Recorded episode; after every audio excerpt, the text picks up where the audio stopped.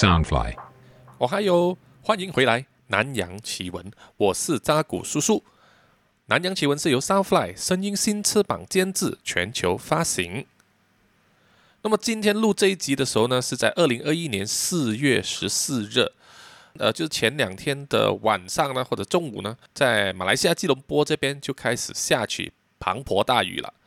那么下大雨之后的后果，就是在吉隆坡市中心呢，有很多地方就出现了水灾的状况了。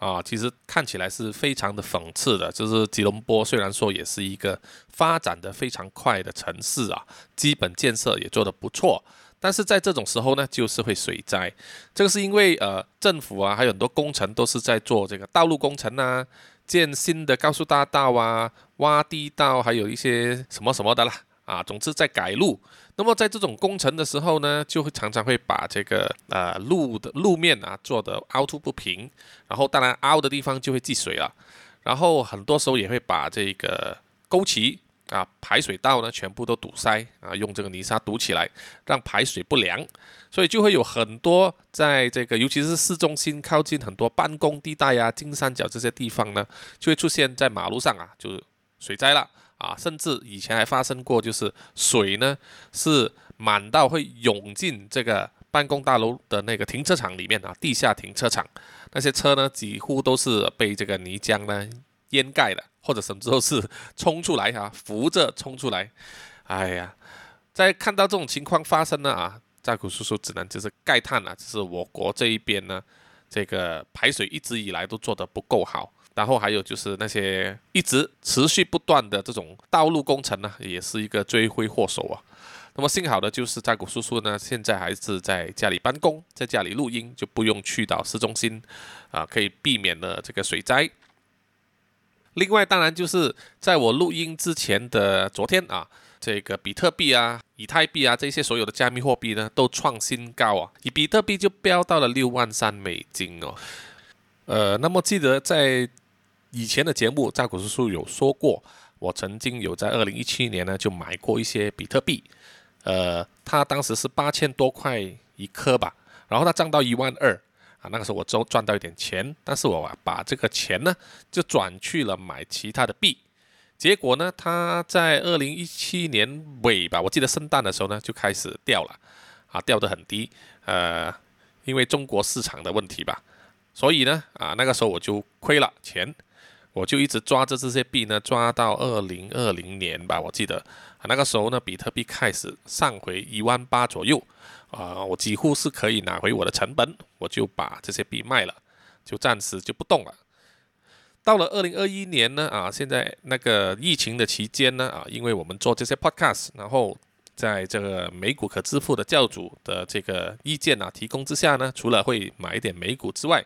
那么啊，他也鼓励我们在买这个比特币。当时我开始又在买比特币的时候，应该是五万多，五万二、五万三左右吧一颗，啊，我还是买很少量啊，我不是整颗买，整颗买我没有这样的钱，我是买很少。然后呢，呃，就一直收着，收着到现在，它已经涨到六万三吧。但是我会继续收啊，因为我觉得它有机会呢会破到十万吧，可能年尾之前会到美金十万一颗。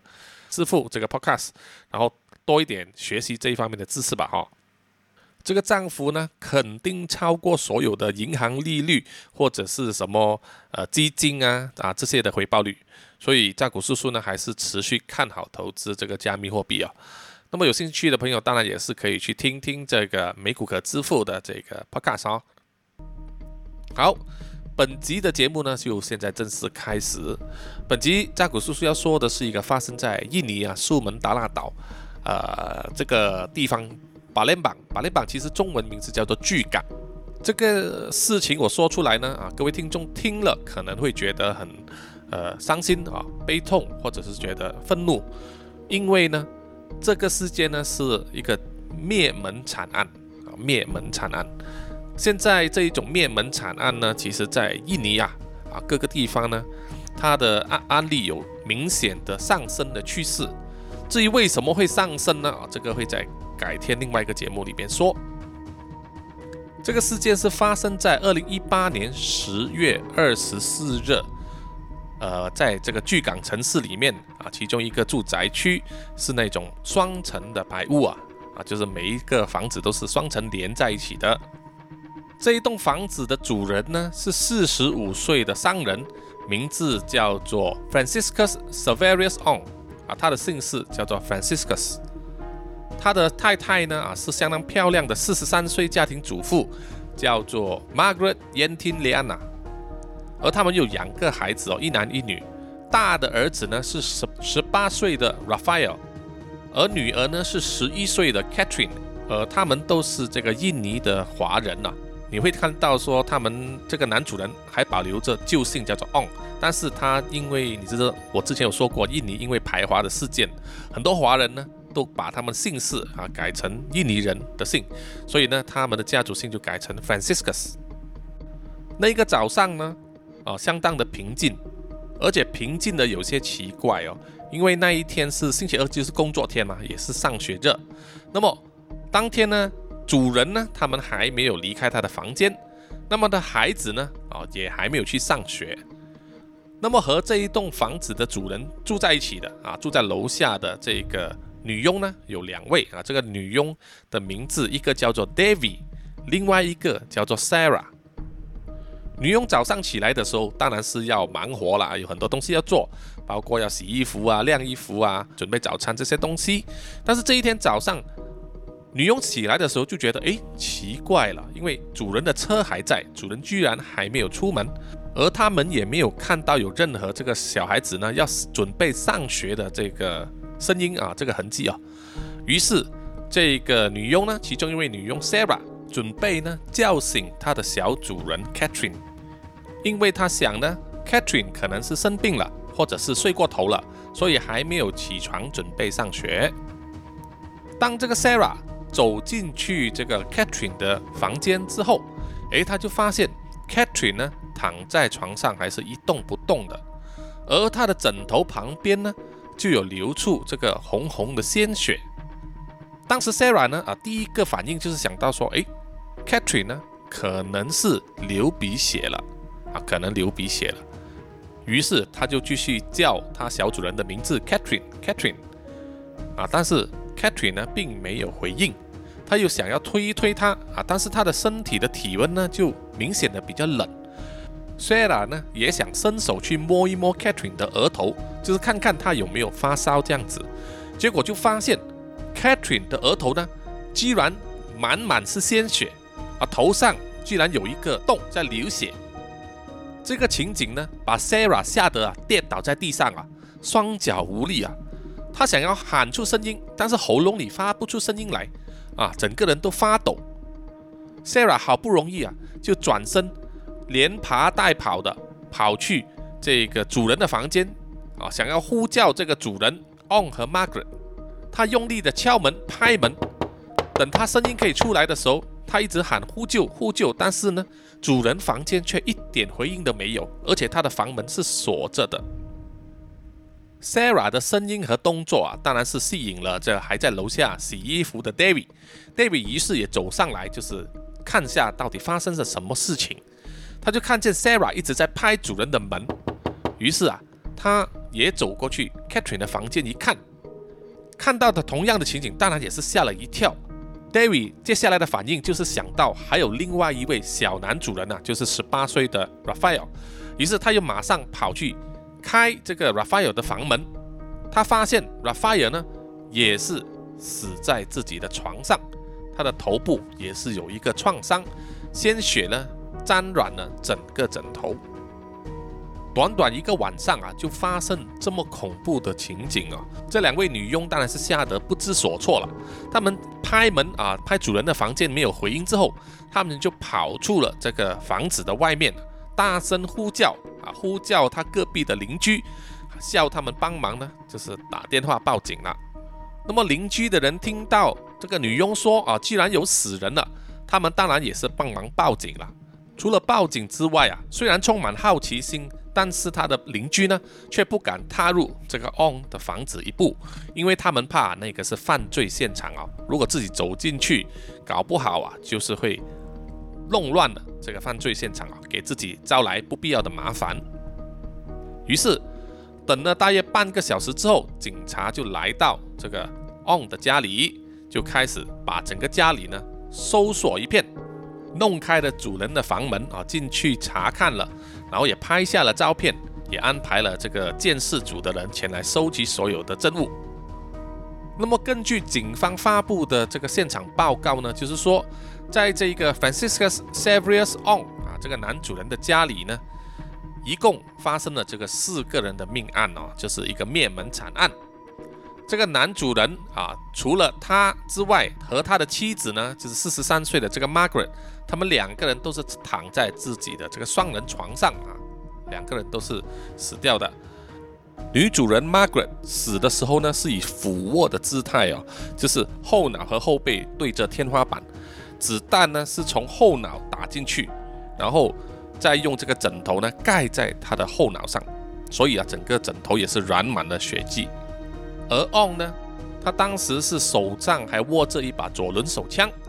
而男主人 On 呢，他的死因就是额头的枪伤。相信当时啊，他举枪自尽的时候呢，是以这个枪管啊对着自己的额头啊，反手抓着那个手枪，就是以拇指来扣那个扳机的。当开枪之后啊，因为那个震动很厉害，所以呢，他当时是七孔流血的。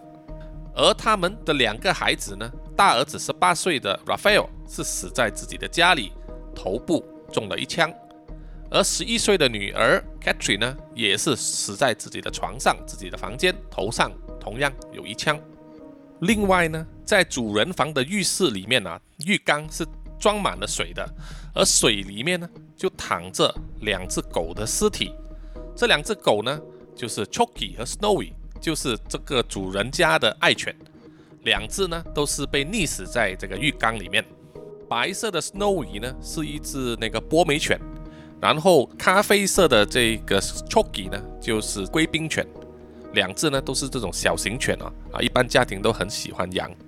那么这些照片呢，扎古叔叔都有 PO 在南洋奇闻的 IG 上，就是希望大家可以去看一看啊，比较了解现场的状况。当然，这种凶案现场的画面呢，可能令有一些人感到不适哦，所以请自己掂量掂量。根据这些现场证据，而且 On 本身呢，他右手还拿着那只左轮手枪，也证实了子弹是从那一把手枪发出来的。于是警方呢就可以推断说，这个灭门惨案呢，其实就是这个男主人 On 呢亲手杀死了他所有的家人了。整个流程呢，啊，很可能就是这样子。首先，On 在趁他的所有家人熟睡的时候呢，取出他的左轮手枪。然后首先将他同床的这个妻子 Margaret 呢开枪打死，打死了妻子之后，这个 On 又走出了他的主人房，在楼上的这个偏厅，就是比较小的客厅那边呢，他还抽了一支烟，因为警方呢啊在这个偏厅那边就找到一支抽过的熄灭了的烟蒂，他相信当时 On 呢是下手杀死妻子之后，抽过一支烟啊，有想过他接下来要做的事情。下了决定之后，他把烟弄细了，于是就走过去他的儿子 Raphael 的房间里面，开枪啊打死他的儿子。他再走去女儿 Catherine 的房间，也是在近距离的情况下哦，对着他女儿的脑门开枪，把女儿打死。把家人都杀死之后，他又带着两只爱犬哦进了他主人房的浴室里面，把这个浴缸的水渗满。他就等这个浴缸的水满了之后，就把他两只爱犬呢，Zoe 和 Choky 呢，逐一的溺死啊，让他们尸体留在这个浴缸里面。最后呢，他又回去房间里面呢，躺在自己的床上啊，在妻子的旁边，以反手握枪的姿势哦，将这个枪管呢瞄准自己的额头，然后用拇指扣这个扳机，就这样子举枪自尽了。好，既然这是一个自杀的灭门惨案了，其实也有很多疑点在这一边哦。究竟 On 的动机是什么呢？是什么原因让他自寻短见之外，还选择连自己的家人和最爱的犬子也一起杀死呢？所以啊，警方必须盘问两位非常重要的现场证人呢，就是女佣 David 和 Sarah 了。啊，因为他们住在一起。但是这两位呃女佣呢，Sarah 和 David 都异口同声的跟警方说，在事发当晚呢，他们在睡觉的时候并没有听到这个枪声。呃，这一点算是本案的一个最大的疑点之一哦，因为这个主人 On 呢，他一共开了四枪，啊，一共开了四枪，怎么可能会没有听到这个枪响呢？On 使用的呢是一把左轮手枪哦，报道上并没有写出它是属于什么型号、什么口径。从照片上看呢，那是一柄由美国最大的枪械生产商哦，史密斯威森。所生产的左轮手枪，但是不清楚它到底是什么型号，所以也不知道它的口径大小。但是如果是点三八的话，是很普遍的，一般上警察啊，或者是保镖啊，或者是自卫用的用途很常见。那么如果是有哪一位听众啊对这个手枪有研究的话，不妨去 IG 看一看哦，可以分辨这个是什么型号、什么口径，然后就抛在 IG 里面啊跟大家分享一下。那么这一种手枪呢？就是它的这个开枪的枪声呢，它大约至少有一百一十分贝这么大声。一百一十分贝大约有多大声呢？就是大约是呃，在你一公尺之外的那个汽车按它的车喇叭吧，啊，那么响。那么就算加了这个消音器呢，它的声音也不会减少很多啊，并不是我们在电影上看到的那一种，砰一声就没有了。那个其实是音效啊，事实上。手枪装了这个消音器之后，它只是减低了一点点它的声响，但是还是很明显的能够听见的。那么在台湾的听众啊，如果有服过兵役的话，男生应该都知道枪的声音有多大声。如果是点三八，我相信也有一些人开过。扎古叔叔本身也是有烧过枪，就是点三八、点四五、呃九毫米这些我都开过，所以我知道它的声音有多响。我只是还没有试过用消音器啊。另外呢，就是一开始扎古叔叔本身也是怀疑他的左轮手枪会不会是点二二口径，点二二口径是算是最小的口径，它的声音啊其实比较小，比较小啊，但是也不可能说是完全听不见，而且还开了五枪，所以这一个女佣说他们没有听见枪声的这个疑点呢，到底是说他们当时是真的是睡得很死呢，还是说他房间的隔音太好？让这个声音没有办法传出去，或者是传出之后大家都不把这个枪响当一回事呢？呃，这个我们无从考证哦，因为呃，我相信说一般人如果是没有去特别留意的话，可能对一些呃这样子的枪响呢啊不以为意，因为他们很多人没有听过枪开枪的声音是什么，所以他们以为是爆竹啊还是什么其他的声音，而不会第一时间想到是枪声啊，包括他们的邻居，对不对？所以呢，才能够让这个男主人 On 呢，就是在没有惊动他的两个女佣和邻居的情况下呢，把他的家人全数开枪打死，然后再把两只爱犬呢溺死在这个浴缸里面，最后才在自己的房间里面啊锁上门，然后自我了断啊，开枪自尽。当然，我也相信说这两位女佣呢，她自己也是很庆幸的。她的主人呢，并没有想到说要带两位女佣一起去啊，陪他们走这个黄泉路，算是逃过一劫了。那么这个男主人自杀和杀死他家人的动机是什么呢？呃，我们从这个女佣的口中可以得到一点线索啊。女佣就曾经说过啊，她的主人呢，在前几天呢，就有一些表现哦，包括。他会坐在他的钢琴上面呢，弹钢琴，然后喝咖啡，啊，而且是在晚上的时候弹琴。女佣说啊，一般上呢，只有在这个男主人 On 啊感到很烦恼的时候呢，他才会去在晚上的时候弹钢琴的。所以在事发前几天啊，男主人就有在晚上弹钢琴的这个迹象，就表示说事情是有一点不妥当了。那么在事发前一天的下午。On 呢就有叫了他公司的一些员工来到他的家里啊，包括他的女佣一起集合在这个客厅里面呢，就分发金钱给他们。那么这一个行动呢啊就被这个 On 的公司的员工呢证实了啊，确有其事。而且当时 On 呢也没有对所有人说明这个钱的用意是什么啊，也没有说明这个是奖金呢还是遣散费。另外一个异常的东西呢，就是在这个 On 的手机里面啊，就有发现他在一个他中学的这个 WhatsApp 的这个群组里面啊，中学的同学的群组，他在事发当天的凌晨三点钟呢，就有发了一段信息，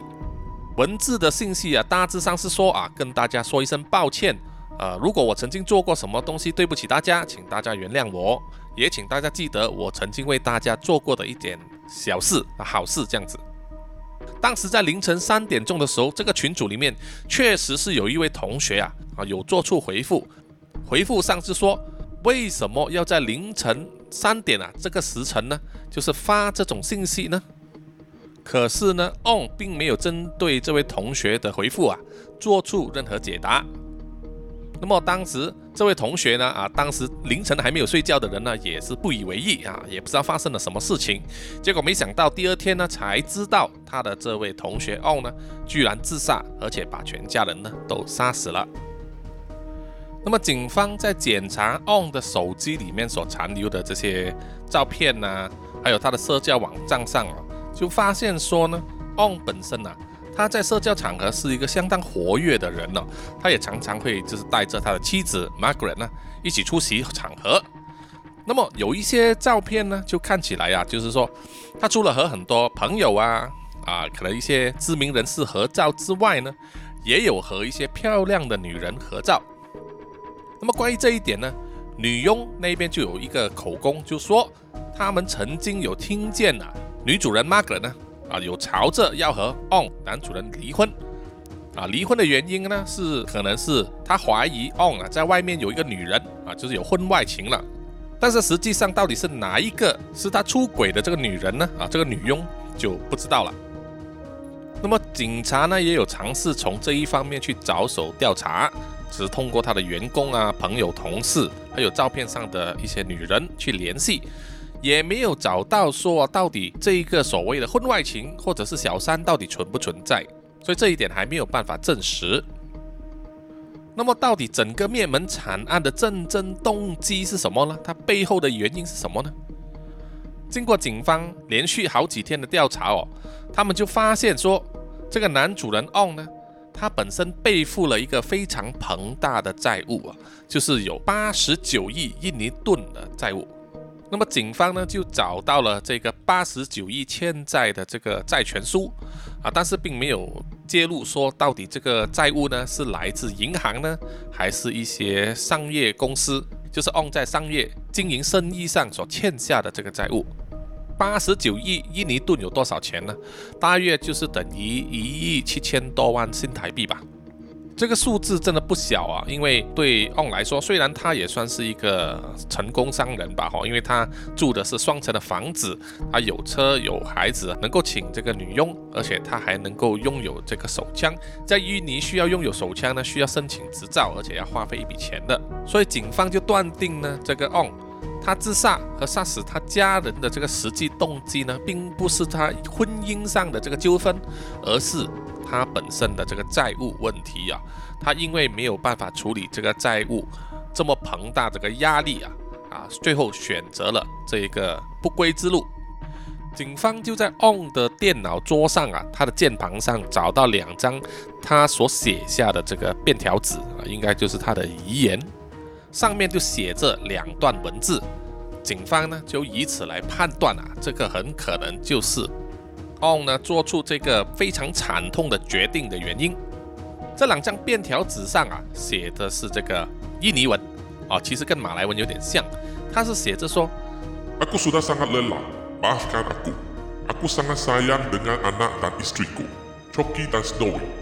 Aku tidak sanggup meninggalkan mereka di dunia ini. 如果是马来西亚的听众啊，懂得听马来语的话啊，就懂这一句的意思了。那么这一边扎古叔叔就简单的翻译一下，就是说，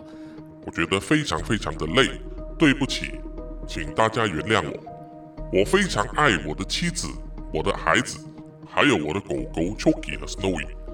我不想要让他们啊独自留在这个世界上。这一段遗言呢，其实很明显的就是表示说这个 On。在寻死的时候呢，啊，他不想要一个人上路，所以呢，他就选择将他挚爱的家人，啊，包括他两只狗狗，一起呢杀死，陪同他走上这个黄泉路了。这一个呢，真的是一个家庭的悲剧啊。扎古叔叔也是很明白，说如果一个人，呃，面对沉重的这个债务压力，呃，会有想不开这个念头是人之常情啊，是很正常的事情。但是我觉得说，任何事情应该都有解决的方法哦，至少要，呃，正面一点的去想，或者是求助朋友啊，或者是专业人士的咨询，而不是最后要选择自杀这一条路。扎古叔叔本身其实并不鼓励自杀，然后最糟糕的就是。他除了自杀以外，他还选择了杀死他的家人来陪同他一起去走这条路。他的家人呢，每一个都还算年轻，他的孩子才十八岁，然后女儿才十一岁，就是人生都还没有开始啊，就给他这样子带走了。我相信，就是说，如果呃这个 On 呢本身就算是他因为这个债务问题被判破产的话。他的孩子还是有可能的，还是有机会以后就是东山再起的，对不对？因为还年轻嘛，年轻就是本钱，还是有机会说啊，重新站起来。我相信在这个疫情的期间呢，很多人都有面对这个债务问题啊，因为经济停摆，有些人失业了啊，失去了工作，或者是薪水被减半了，债务压力一定很大。债务叔叔本身也是有，但是我比较幸运的就是呢，我本身并没有欠什么债务，我唯一房子都供完了啊，现在只是剩下我的车子，那么车子还有几个月啊就已经供完了，那么我就基本上是没有债务了，那么这一点呢，相对变成说我只有日常的花费，那么本身呢，我也不是一个喜欢。冲大头啊，炫富的人还是什么东西？我不会去特地去买什么名牌子啊，穿得一身都是很大个的 logo，在街上炫耀啊！我并不是这种人，我喜欢低调，所以变成是我在花费方面呢就没有很大的这个压力。而我本身也是不鼓励说有一些年轻人呐，他们就是选择说要穿名牌啊，最好的衣服、最好的鞋子、最好的手袋。手上拿的是最新的这个手机啊，但是口袋没什么钱，而且呢还可能欠很多信用卡债，这一个实在是不好的示范哦，就是他们没有这个远见啊，想到说明天的事明天才管吧。那么单身的话就可能想说啊，靠父母帮他还债吧，但是父母这么辛苦赚钱存钱下来是帮你还债的吗？你心理上过得去吗？那么如果你是有一个女朋友的话，你就可能要考虑以后。你们两个人的事情，对不对？不管会不会结婚，以后要考虑的事情就是除了房子以外啊，就算你不买也要租吧，那个也是要钱啊，保险费，对不对？一起的时候的一些消费，还有一些，比如说生孩子，很多很多钱要花啊，你一定要有积蓄啊，才能应付未来的这个需求。所以说，不论在任何时候啊，手上有存款呢，有现金这个事情呢，啊，都是王道。应该将这些钱投资在自己身上啊，就是投资在自己的未来，让你可以提升你的学识，提提升你的工作能力，让你有更好的出路和提高你的工作能力，得到更高的薪资。好，在这里呢，扎古叔叔也不想说教太多了哈，因为很多东西呢，年轻人到了那个时候呢就会懂的了。只是说啊，扎古叔叔希望大家不要到了那个时候才懂。啊，这得到一个很惨痛的教训，应该提早做出准备。好，这一集的南洋奇闻呢，啊，大致上就到此为止。那么希望听众们喜欢，那么喜欢的话可以去给我留言哦，可以在 Apple Podcast、Mixer Box，呃，或者是我的这个南洋奇闻的 IG，也欢迎大家继续去追踪这个南洋奇闻的 Facebook 啊、秘密专业啊，还有我们的 YouTube 网站啊这一些。